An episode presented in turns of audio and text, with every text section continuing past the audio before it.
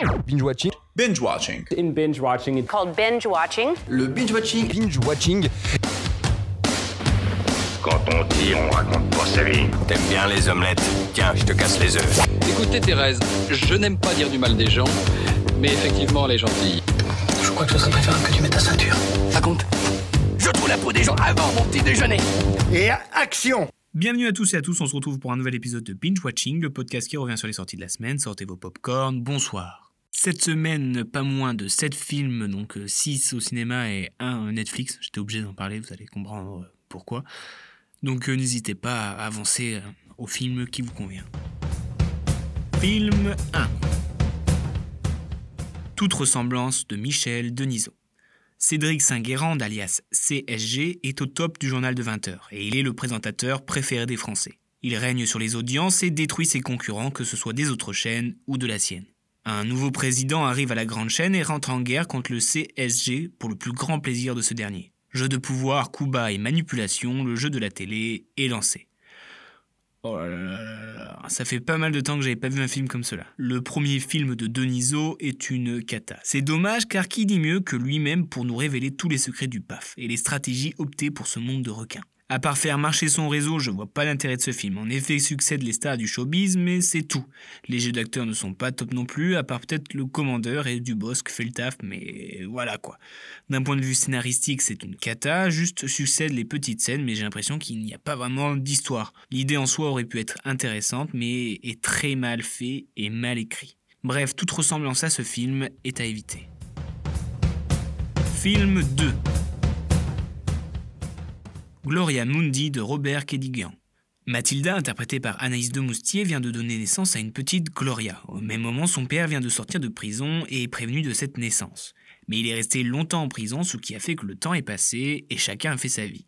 Alors fraîchement sorti de prison, Daniel compte bien faire ce qu'il n'a pas pu faire avec sa fille. Et en rencontrant le bébé, il découvre une famille recomposée qui lutte pour vivre, voire survivre. Et il va tout faire pour les aider. Bon, si vous avez un coup de mou, je ne vous conseille pas vraiment. Ce film pessimiste peint la société dans laquelle on vit à travers des plans longs et banals. Comme si Guédiguian voulait montrer que leur vie semblait longue et banale. Tous les personnages sont au fond du trou et le manque de solidarité n'aide pas. La petite Gloria n'a pas un avenir aussi glorieux que son prénom.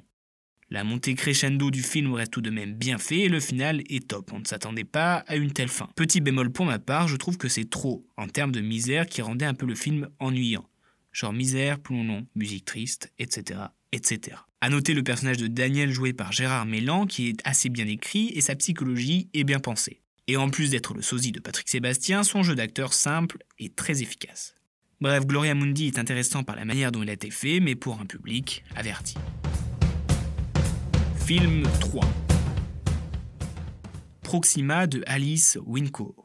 Dans ce troisième film de la réalisatrice, nous allons suivre Sarah, jouée par Eva Green, qui est une astronaute française et qui s'apprête à partir pour Mars avec la mission Proxima. Nous allons donc la suivre durant sa période d'entraînement où elle est la seule femme dans un milieu assez machisme. Mais quel est le plus dur entre être astronaute et subir une batterie de tests tous les plus durs les uns que les autres, ou être une mère séparée de son enfant? Ce film est autant passionnant dans le fond que la forme, un film qui traite de l'espace sans être dans l'espace et de la distance sans être dans les étoiles. La manière de filmer est faite pour vivre cette expérience comme si nous-mêmes on faisait partie du voyage. Ce style immersif nous permet de voir et comprendre un sujet assez mystérieux du grand public. Le personnage de Sarah est sublimement bien écrit et aussi bien interprété par Eva Green, qui nous délivre une performance qui touche les étoiles. La complexité du personnage est très touchante et sa relation avec sa fille est précieuse. Le sujet mère-fille et maman et travail est très bien traité. Petite surprise de Thomas Pesquet qui fait très plaisir. Bref, attachez vos ceintures et embarquez pour l'aventure Proxima. Film 4 Last Christmas de Paul Feig. Redescendons sur Terre et posons-nous dans la ville de Londres, où l'on retrouve Kate qui travaille dans une boutique de Noël. Mentalement, c'est pas ça, elle a subi une lourde opération qui l'a fortement impactée, elle et ses relations sociales et familiales. Mais c'est sans compter l'arrivée de Tom dans sa vie, qui voit en elle bien plus qu'elle ne laisse paraître. Alors en cette période de Noël, laissant la magie s'opérer dans la vie de Kate, jouée par Emilia Clarke. Bon, je vais comparer ce film à un pull de Noël, c'est-à-dire Manchement beau. Et bah ce film, c'est pareil, c'est un bon mauvais film de Noël. C'est-à-dire qu'il reprend bien les codes de la comédie romantique de Noël. Le scénario d'Emma Thompson est assez bien ficelé avec un twist pas mal fait, mais les tubes de John Michael ne suffisent pas à en faire un bon film non plus. Il manque un peu plus d'humour et il y a un petit problème d'interprétation d'Emilia Clarke. Son jeu tout en mimique n'est pas satisfaisant. Le film s'essouffle au bout d'un moment à en trouver presque la fin longue car il n'y a plus d'intrigue. Bref, cela reste un film de Noël à voir avec le combo chocolat chaud bouillotte couette, mais au cinéma, pas vraiment utile. Film 5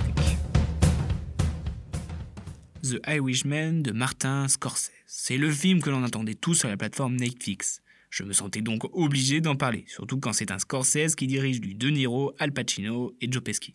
Nous allons donc suivre la vie et la voix de Frank Sheeran, un ancien soldat de la Seconde Guerre mondiale qui va devenir un escroc et tueur à gages de grande personnalité du XXe siècle. Il nous raconte l'histoire et les rouages de cette mafia à travers la guerre de gang et le monde politique avec notamment la disparition de Jimmy Hoffa. Et c'est un nouveau chef-d'œuvre signé Martin Scorsese. Tout est passionnant, et que ce soit l'histoire, le trio d'acteurs, les scènes, etc., etc. La durée de 3h30 semble long sur le papier, mais semble être très bien justifiée au vu de la difficulté à tout mettre en adéquation. Entre les flashbacks, les flashbacks dans les flashbacks et la complexité des affaires, la mise en scène est captivante et très bien réalisée. Les moments de tension sont à coupler le souffle et le jeu d'acteur est très juste, mais sans grande surprise. À cela, vous rajoutez une bande sonore digne des plus grands westerns et vous avez une pépite. La technologie de numérisation des visages est assez bien faite pour rajeunir les acteurs. Je m'attendais à pire. C'est un beau film sur le regret et le temps qui passe avec cette narration en direct de la chaise roulante de Sheeran. En effet, en se remémorant sa vie, il se demande ce qu'il aurait pu faire d'autre ou non. Son chemin était presque contrôlé, son éloignement avec sa famille, etc., etc.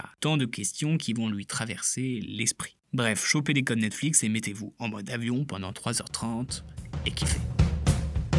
Film 6 Paul et Myriam, joués respectivement par Antoine Reynolds et Léla Becti, sont jeunes parents de deux enfants en bas âge. Myriam veut reprendre le travail et décidèrent donc d'engager une nounou, Louise, interprétée par Karine Villard. Elle a tout l'air d'être la nounou parfaite jusqu'à occuper une place importante dans la famille.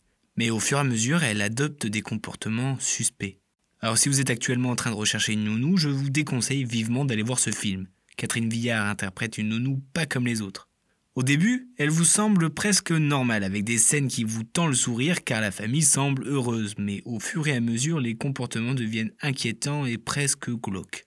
Glauque, c'est le mot pour caractériser ce film, et pour accompagner cela, rien de mieux qu'une petite musique inquiétante et sombre. Bon, il y a quand même quelques longueurs et trop de scènes entre la nounou et les enfants. Jouer sur l'ignorance et l'aveuglement des parents aurait été pas mal pour ajouter de l'effroi. Mais le final du film est estomacant. Je pensais pas utiliser ce mot, mais il est à propos. C'est à couper le souffle. Bref, une chanson douce n'est pas une berceuse pour vos enfants, mais un bon thriller. Film 7 À couteau tiré de Ryan Johnson.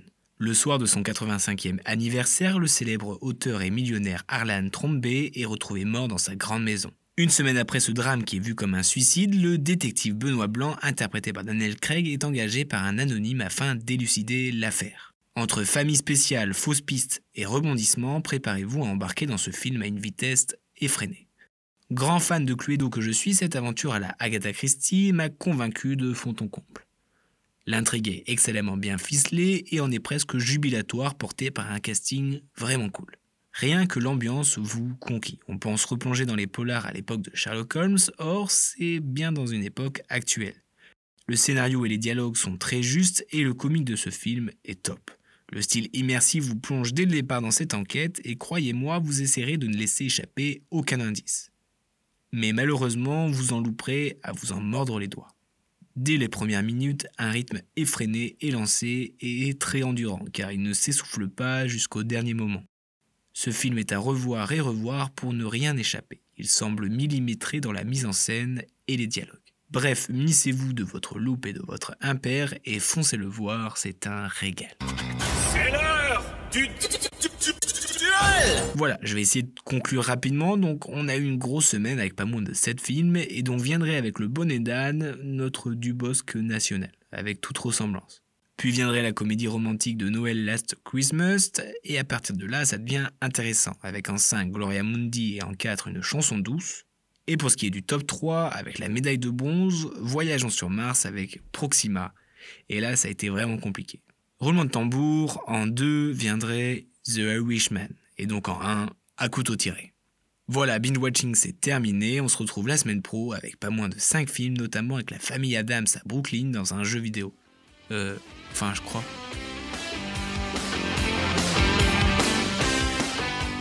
Respecte ton avis, mais en tout cas, c'est pas le mien, donc c'est pas le bon, tu vois ce que je veux dire.